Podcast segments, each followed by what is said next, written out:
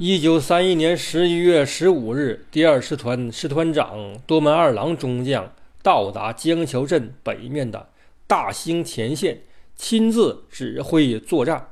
十一月十六日这天午前十一点，第二师团在飞机十架、大炮二十门、坦克十辆的配合下，出动四千多名步兵向新立屯、三家子等马占山东北军。一线防御阵地发起了猛烈进攻，而东北军也奋力抵抗进攻，战至下午三点钟，才将日军的进攻势头压了下去呀。多门二郎在大兴指挥所大骂手下的中佐们是饭桶废物，要他们集体向天皇谢罪。真有一个中佐架不住多门的训斥，切腹自杀了。马占山呢也算松了一口气，他给部下打气儿说：“别看日本鬼子飞机、大炮、坦克啥都有，咱们只要不怕死，敢拼命，小鬼子就被咱们打趴下了。”这场战斗啊，东北军确实发挥出色，奋不顾身呐。也许在他们心里想的是。如果江桥顶不住，那么小鬼子就很快占领齐齐哈尔，那么东三省就都丢了。所以得拼命杀鬼子啊！在战斗中，有二十多个东北军士兵用步枪向天上的日本飞机射击，竟然将一架日本飞机给打了下来。多门二郎也很纠结呀，因为他从沈阳开始。到现在就一直所向披靡呀，东北军那哪有抵抗的呀？可是近在眼前的汤慈咋就攻不下呢？他赶紧再向本庄繁发电报，要求征兵啊，多派飞机来搞空袭吧。本庄繁也很无奈，难道要第二师团全部顶上去才能拿下江桥吗？这样的情况真是太少见了。在东京方面呢，金谷范三参谋总长要求过，只可以修桥，不可以向江北进攻啊。现在本庄繁是不敢向东京参谋本部报告的。现在呀，他真是感觉到进退维谷了。可是终于啊，在十月十六日上午。本庄繁中将接到了东京金谷范三参谋总长的电报，电报要求关东军坚决向齐齐哈尔以北地区推进，尽力果断行动，使敌人陷于溃灭。这个电报，那就是一支强心剂。本庄繁立刻浑身燥热呀，他知道这个电报的分量啊，这就是表明。日本现在已经不必考虑苏联的态度了，对于苏联要武装干涉的担忧，那也不必要了。他可以理直气壮地向东京方面请求增援了。于是他向金谷报告江桥战役的进展情况，金谷就很快派出了第四混成旅团以及三个空军飞行中队来支援他。本庄繁这回有底气了。他在次日就命令多门二郎不惜一切代价，一举消灭马占山东北军，迅速攻下省城齐齐哈尔。那么，为什么参谋总长金谷范山的电报和一个月以前不一样了呢？我们上一节说过，金谷在上个月中旬也给本庄繁来了一个电报，那个电报要求。关东军虽然可以武装保卫、修理嫩江大桥，可是要向远离嫩江的北满出兵，无论何种理由都不许出兵。这个意思就是说，绝对不可以进攻嫩江铁桥以北地区，因为北部不远的昂西就是中东铁路的一个沿线车站呢。攻占了这个地方，那么就等于说。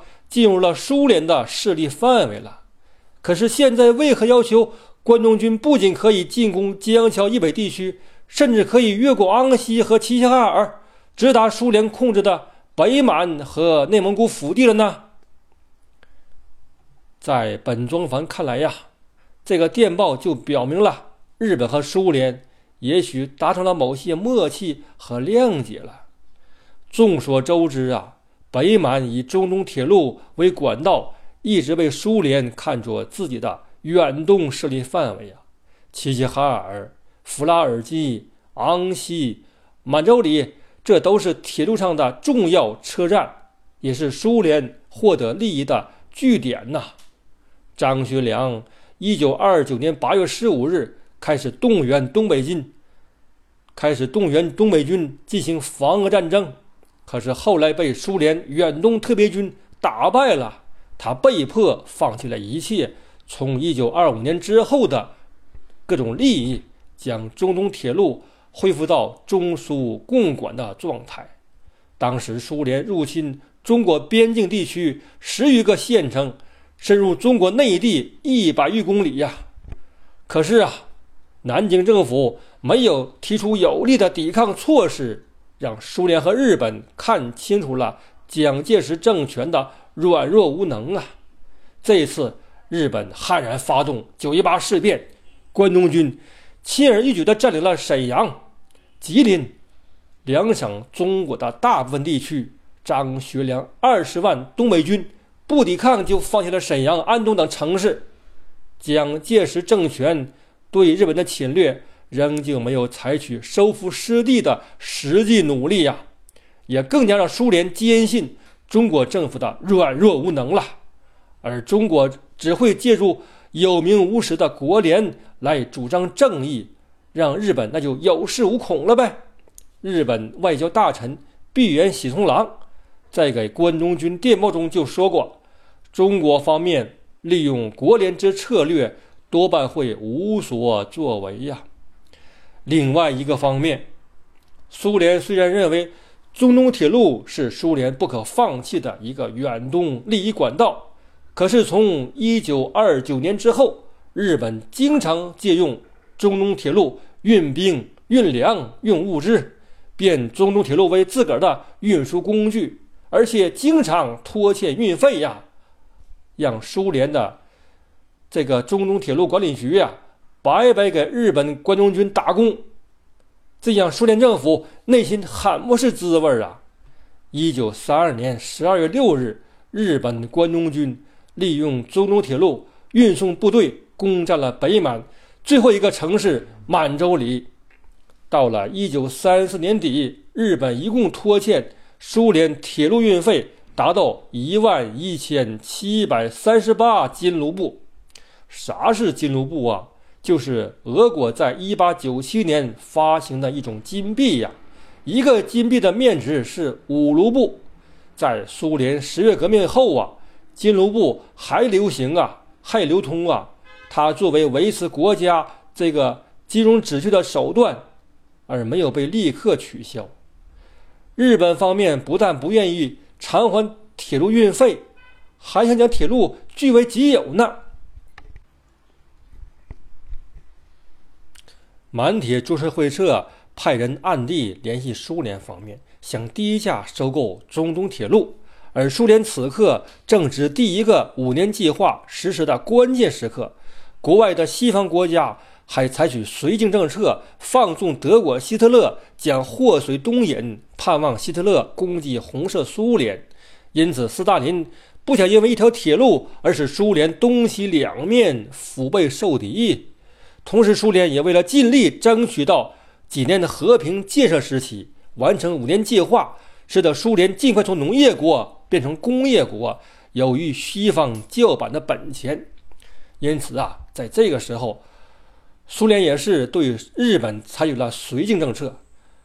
纵容日本在中国东北的占领啊，可见苏联为了自个的利益而放弃了对中国的道义和实际的支持啊！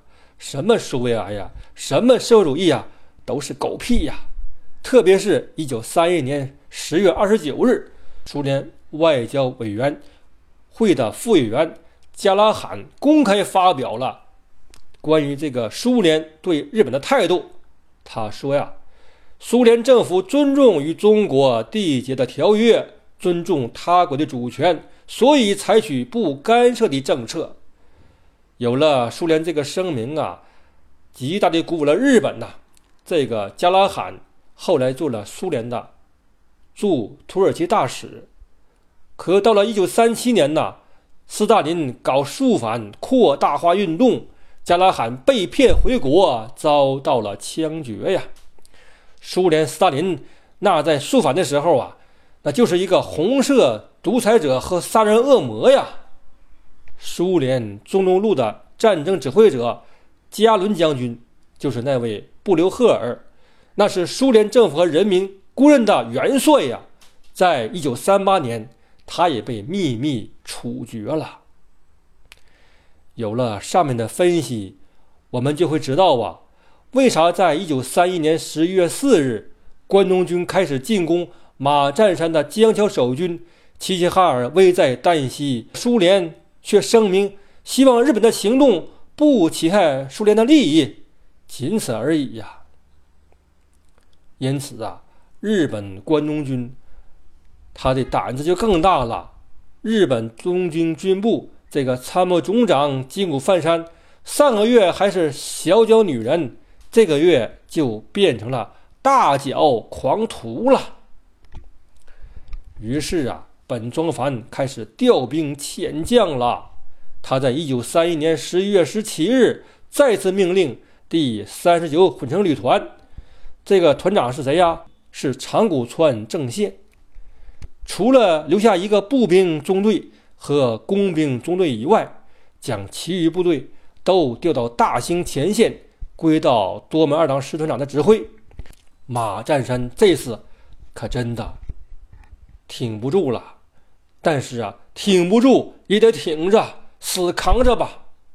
我们现在看一下马占山的照片，基本都是面目清瘦，穿着军大衣，留着八字胡，人称马大胡子。这个马占山呐，那是典型的东北汉子啊。他虽然早年落草为寇，那也是逼上梁山，对不对？我们现在看着马占山的照片，会感到一种“风萧萧兮易水寒，壮士一去兮不复还”的慷慨悲歌呀。一九三一年十一月十七日晚上五点十一分，那是北风吹拂，日落西山，荒原清冷，壮士心寒呐。孤军奋战，为了为国。保家呀！马占山将军呐，命令部下严阵以待。各阵地的中国东北军官兵们，那真是手握钢枪，瞪大了眼珠子，看着从南面远远开来的小日本鬼子的军队呀，就等着日军接近他们的射击范围，就等着马将军的一声命令了。日军来了，小鬼子来了。他们兵分三路向守军阵地展开进攻了。右翼攻击部队在天野大佐的指挥下，从乌诺头出发，向新立屯一带中国军队的阵地，这个左翼阵地猛烈攻击。中国守军是谁呀？是吴松林。他呀连战数日，他这个旅呀疲惫不堪，面对数倍于己的强敌，竭力抵抗。打退日军十一次冲锋啊，真了不起呀！